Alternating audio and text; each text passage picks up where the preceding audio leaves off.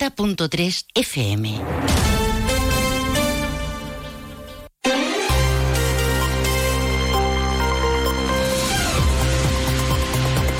Más de uno Jerez. Juan Ignacio López. Onda Cero.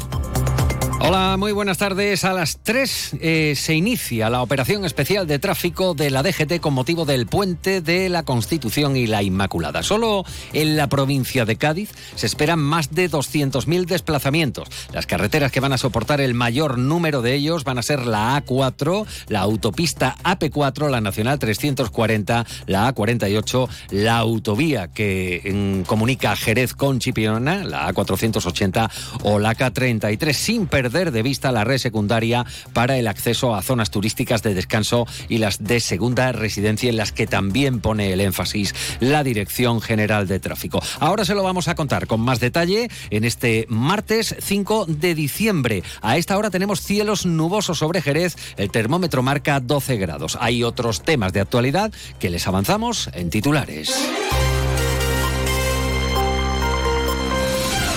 Zambombas pendientes del tiempo en el inicio del puente de diciembre. Hay que recordar que la ciudad espera un gran aluvión de visitantes atraídos en gran medida por la Simpar Zambomba de Jerez, fiesta catalogada como bien de interés cultural.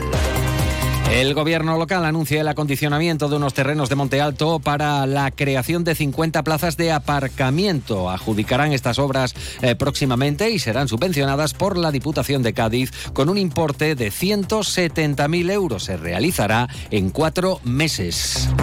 La confluencia propone la municipalización del servicio de limpiadoras en los colegios públicos de Jerez. Aseguran desde la coalición integrada por Izquierda Unida y Ganemos Jerez que el pliego de condiciones está prorrogado y debe revisarse en los próximos meses.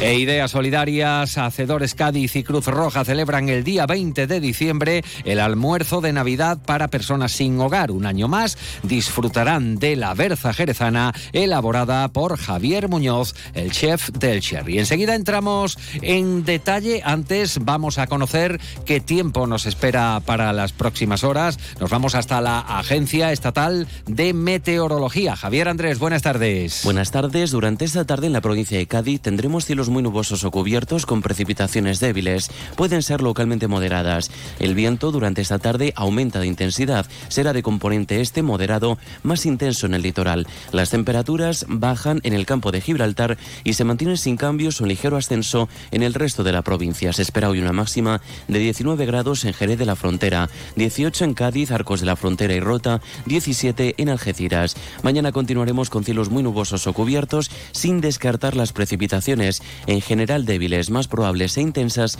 en el área del estrecho. El viento mañana será de componente sureste de intensidad floja a moderada. Las temperaturas diurnas se mantienen con pocos cambios. Máximas mañana de 19 grados en Cádiz y Jerez de la Frontera, 18 en Algeciras, Arcos de la Frontera y Rota. Las mínimas suben 15 en Cádiz, 13 en Algeciras, Arcos de la Frontera y Rota, 11 en Jerez de la Frontera. Es una información de la Agencia Estatal de Meteorología. Una y 38 minutos de la tarde, en poco más de una hora, empieza la operación especial de la Dirección General de Tráfico con motivo de las festividades de la Constitución y la Inmaculada. Solo en la provincia de Cádiz se esperan más de 206.000 desplazamientos. A los días festivos de ámbito nacional se une el fin de semana posterior, lo que para algunos privilegiados supone un puente de descanso y ocio. Desde el Centro de Gestión de Tráfico del Suroeste, en Sevilla, el servicio estará, eh, pues activo durante las 24 horas con un especial servicio antes, durante y después de cada operación especial. Un total de más de 60 funcionarios y personal técnico especializado van a atender las labores de supervisión, de regulación y de información. Esta operación especial de tráfico Constitución Inmaculada 2023 se extiende hasta las 0 horas del eh, lunes 11 de diciembre, o sea, hasta las 12 de la noche del domingo. Escuchan a Antonio Granado, él el jefe del Centro de Gestión de Tráfico Suroeste. Una operación especial que es larga en el tiempo porque hay muchos días consecutivos, eh, con dos periodos importantes principalmente de salida, que esperamos a partir de la tarde del martes y también la tarde del jueves, y un retorno muy concentrado en el domingo. Por ello, bueno, que un poco prestaremos atención en estos tres momentos y durante el conjunto de la, de la operación. Para el total de Cádiz se esperan más de 200.000 desplazamientos de largo recorrido, pues esperamos que los desplazamientos principalmente se concentren durante la tarde del martes, con un movimiento de, salida a partir de las 15 horas y hasta última hora de la tarde, y también eh, durante el día completo del jueves. La agrupación de tráfico de la Guardia Civil va a realizar los servicios habituales de ayuda, asistencia, vigilancia del tráfico en la red interurbana de carreteras de la provincia, prestando especial atención a aquellas que previsiblemente van a soportar mayor número de desplazamientos. En el entorno de Jerez, bueno, pues desde la Dirección Tráfico prestaremos muchísima atención a las carreteras, a las vías de alta capacidad, especialmente la AP4, que, es una vía que, que soporta un número de desplazamiento de largo recorrido interesante, y también a las vías convencionales, que son vías que muchas veces mm, relajamos nuestra actitud en estas vías porque no las conocemos, pero que para nosotros representan una vía donde se concentran más del 80% de los accidentes mortales de circulación, por lo que prestaremos especial atención con todos los medios que tiene la Dirección General de Tráfico y con presencia también de la agrupación de tráfico de la Guardia Civil.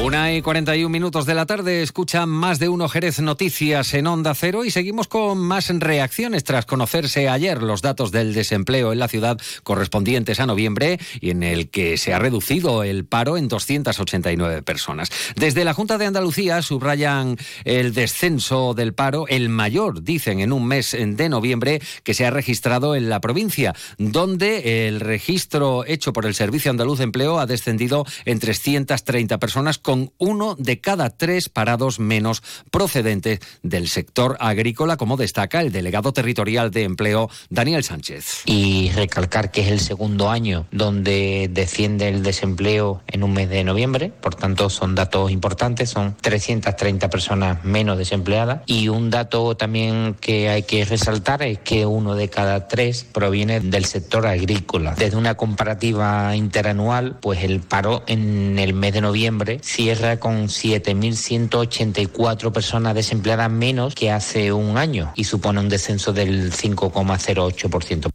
Por su parte, desde el Partido Socialista, en el ámbito provincial, reclaman a la Junta de Andalucía que ejecute los planes de empleo, a la Diputación que no los elimine de los presupuestos y al Ministerio de Empleo que valore medidas excepcionales para la provincia de Cádiz. Lo destaca el secretario provincial de los socialistas, Juan Carlos Ruiz Boix. Cádiz sigue una línea positiva. Desde que gobierna Pedro Sánchez, la bajada ha sido considerable de más de 12.000 personas.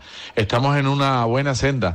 Hace falta más de otras administraciones. Hace falta que la Junta de Andalucía ponga de una vez en marcha esos planes de empleo prometidos para nuestra provincia. Planes de empleo que la Comunidad Autónoma de Andalucía cuenta con más de 100 millones de euros de los dos últimos presupuestos que son incapaces de ejecutar. Una y 43 les venimos contando que la ocupación hotelera media para el puente que hoy comienza es de casi el 82% en el caso de Jerez. En el ámbito provincial, eh, esta media prevista alcanza casi el 68%. Antonio de María, presidente de la patronal hostelera Oreca. Eh, sube una media de 11 puntos eh, durante los cinco días y prácticamente estamos al 92, 97, en fin, unas cifras altísimas. Cada año se consolida más el fenómeno de la, de la zambomba y no solamente en el alojamiento de hoteles, hostales y pensiones, sino que también la hostelería ayer, pues este fin de semana prácticamente andar por las calles era un, un poquito dificultoso, ¿no? Y por lo tanto, bueno, pues un mes de agosto, pero en diciembre. El creciente interés por las zambombas jerezanas declaradas bien de interés cultural detrás de estos datos. Y precisamente en unos minutos arrancan algunas de estas convocatorias festivas. A las 2 de la tarde, la Alameda del Banco acoge la zambomba organizada por la Hermandad del Cristo de la Expiración, la primera. Y a las 5, la organizada por otra hermandad, la del Resucitado, esta vez en la Plaza Belén. En cuanto a mañana miércoles 6 de diciembre, la fiesta se extiende a la Plaza San Lucas, donde va a tener lugar la zambomba de la Hermandad de las Tres Caídas a partir de la una de la tarde y a la misma hora en la Alameda Cristina será el escenario de la organizada por la Hermandad de la Oración en el Huerto. También mañana, pero a partir de las 2, se sumará la Veracruz en la Plaza de la Asunción o la Zambomba organizada por la Asociación de Vecinos Cruz Vieja en la calle Ramón de Cala y una segunda convocatoria también eh, por parte de la Hermandad del Cristo de la Expiración en la Alameda del Banco. La hermana mayor en funciones es Mari Carmen Alonso. Yo creo que va a pasar lo que pasa siempre con la Hermandad del Cristo, que tenemos la incertidumbre justo el Viernes Santo antes de salir y cuando se abren las puertas de San Telmo pues sale siempre el sol. Pues ahora con la zambomba nos va a pasar lo mismo. El día parece que está feo, pero yo creo que el tiempo nos va a respetar y que vamos a tener unos días por lo menos sin agua para que, dada la circunstancia de que las zambombas son en la Plaza del Banco y es al aire libre, bueno, pues podamos disfrutar de la celebración de la zambomba sin agua. Y ya lo han oído en más de uno Jerez con Leonardo Galán, una vez estrenada y en uso la nueva jefatura de la policía local en la Asunción, el gobierno municipal ha anunciado un moderno sistema de digitalización para la jefatura, una plataforma que va a permitir gestionar la transmisión de órdenes, asignación de patrullas, tareas o tablón virtual, además de registros de entrada y salida de documentos de una forma más eficiente. Esta herramienta va a facilitar, indica el delegado municipal de seguridad José Ignacio Martínez, el racionalizar e identificar los objetos perdidos, el registro de licencias de vados o el censo animal y las incidencias que pudieran derivarse en la vía pública. También va a facilitar la geolocalización. Teníamos que, aportar a la policía unos medios modernos del siglo XXI, no podía ser que siguieran en las instalaciones como estaban. En el futuro cercano, a corto plazo, vamos a aportar otros nuevos medios como son la digitalización de sus procesos de trabajo, nuevos vehículos y aquellos medios que realmente son necesarios, como digo, para la seguridad de la propia policía y de, y de los ciudadanos. ¿no? Y no dejamos la política, en este caso en el ámbito municipal, porque la confluencia solicita al gobierno local que estudie la posibilidad y la viabilidad de la municipalización de las limpiadoras de los colegios públicos. Dicen que el pliego de condiciones está prorrogado, que debe revisarse en los próximos meses y eh, consideran que se trata de una oportunidad para dignificar, dicen, las condiciones laborales de estas empleadas. En este sentido, Raúl Ruiz Verdejo, de Izquierda Unida, eh, concejal de la confluencia, asegura que el ayuntamiento no puede mirar hacia otro lado, mientras que mujeres, madres de familia, la mayoría de ellas, especifica, prestan un servicio público tan importante en condiciones, asevera, tan precarias. El ayuntamiento de Jerez no puede mirar hacia otro lado mientras mujeres, madres de familia, la mayoría de ellas, eh, prestan un servicio público tan importante en condiciones tan precarias. Por ello que volvemos a insistir en la necesidad de que se estudie la posibilidad de municipalizar este servicio para garantizar así que se prestan las mejores condiciones y para también dignificar de una vez por todas las condiciones de estas empleadas públicas.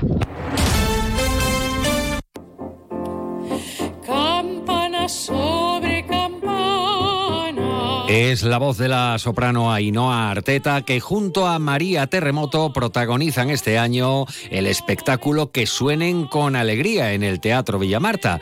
Tras el estreno absoluto el pasado jueves 30 de noviembre en el Coliseo Jerezano, el bel canto y el flamenco se dan nuevamente la mano. Será el próximo día 8 de diciembre y ahí no queda la cosa porque a continuación el mismo espectáculo visitará Sevilla, Córdoba y Santander.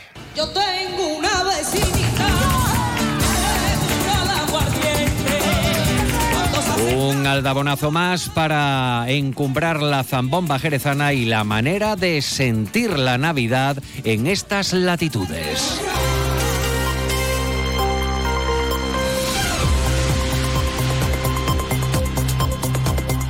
El próximo miércoles 20 de diciembre, Día Internacional de la Solidaridad, se celebra el tradicional almuerzo navideño para personas sin hogar en la sede de Cruz Roja en Jerez. El chef del Cherry, Javier Muñoz, elaborará la auténtica berza jerezana para este colectivo de personas sin hogar. Eh, desde Rota, el coordinador del proyecto Cocina Solidaria, José Antonio Rodríguez Peque, ha reafirmado también el compromiso del proyecto social, también coordinado y llevado por parte de Hacedores Cádiz, cuya portavoz es Lola Rueda. Y llegamos así a la conclusión de este informativo, no sin antes recordarles que a partir de las 3 de la tarde pueden vacunarse sin cita contra la gripe y el COVID en los centros de salud de La Serrana a partir de las 3 y media, Jerez Sur a partir de las 3, al igual que en San Benito. Llegamos así a las 2 menos 10. Continúan informados en compañía de Onda Cero. En la realización técnica estado Pepe García.